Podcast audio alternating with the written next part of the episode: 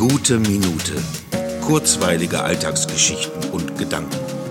Mein Name ist Matthias Hecht und jetzt geht's auch schon los. Ich hatte letzte Nacht einen ganz merkwürdigen Traum, aber ich weiß ihn nicht mehr. Allerdings begleitet mich das Gefühl, das er bei mir ausgelöst hat, schon den ganzen Tag. Ein Gefühl der Verwirrtheit und des Erstaunens, dass man sowas überhaupt träumen kann. Ich kann mich nur an ein einziges Bild noch erinnern.